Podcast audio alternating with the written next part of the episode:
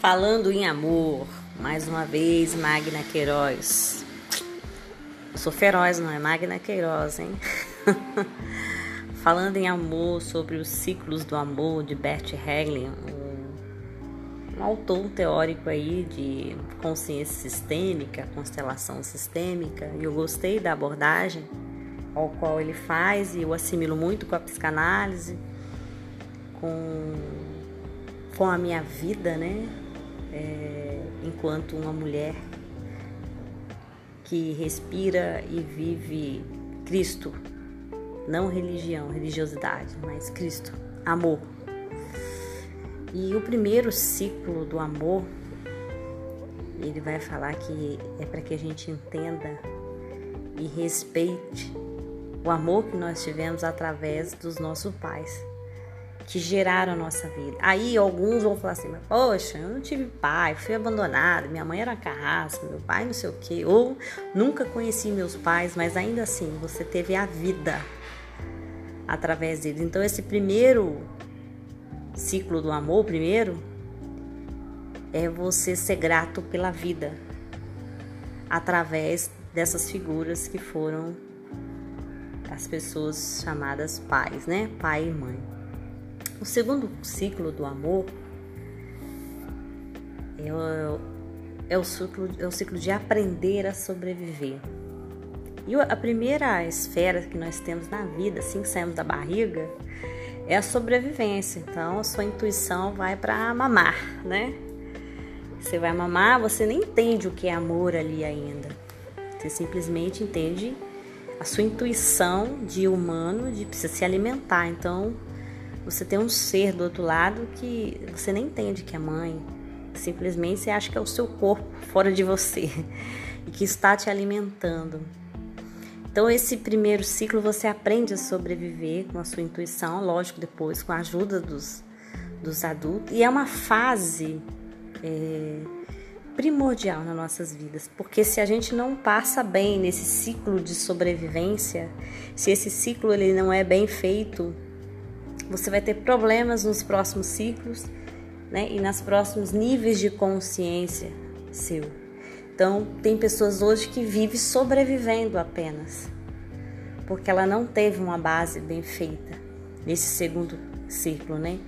Então, é para que você tenha um acolhimento para a sua vida adulta, né? Para que você saiba superar os seus traumas caso aconteça. E nessa fase, a fase que mais acontece, traumas na vida de uma criança e qual ela precisa sobreviver, a forma que ela vai levar isso para a vida dela, como ela vai ressignificar.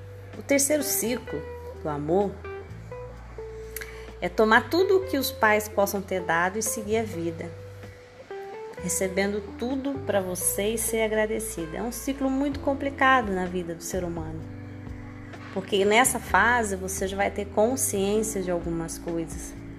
E de, de, dependendo do nível, do seio familiar qual você foi criado, e principalmente do segundo ciclo, você vai gerando problemas para os próximos. Você não consegue dar um passo sem remoer, sem doer muita coisa que foi feita aí no segundo ciclo. O quarto e os cinco ciclos você vai compreender. É, é, na verdade, é para você perceber que para ter um mundo pacífico e um sistema familiar equilibrado, você deve sim respeitar as ideias. E, e caso discordar, que você possa ter uma postura, aliás, que você tenha escolhas em ceder ou não, né? Ou revolucionar. Porém, tudo em um prol de um propósito maior, que é a paz. Respeitando o nível de consciência de cada uma das pessoas inseridas à sua volta, ou da sua família, do seu sistema de mundo.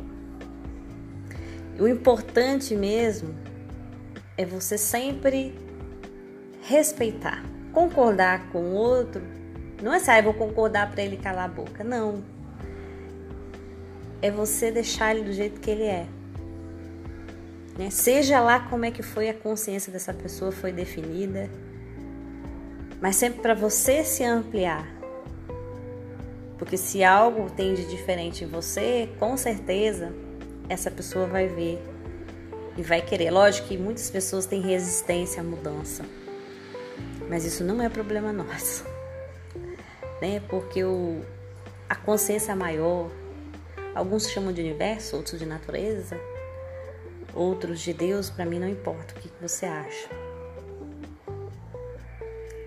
Para mim importa o que eu acho e o meu entendimento.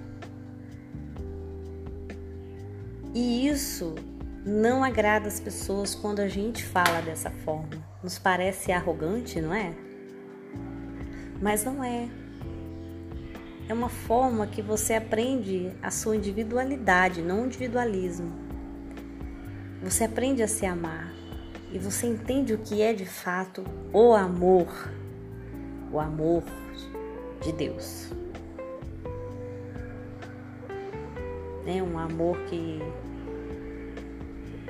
se entrega, simplesmente se entrega.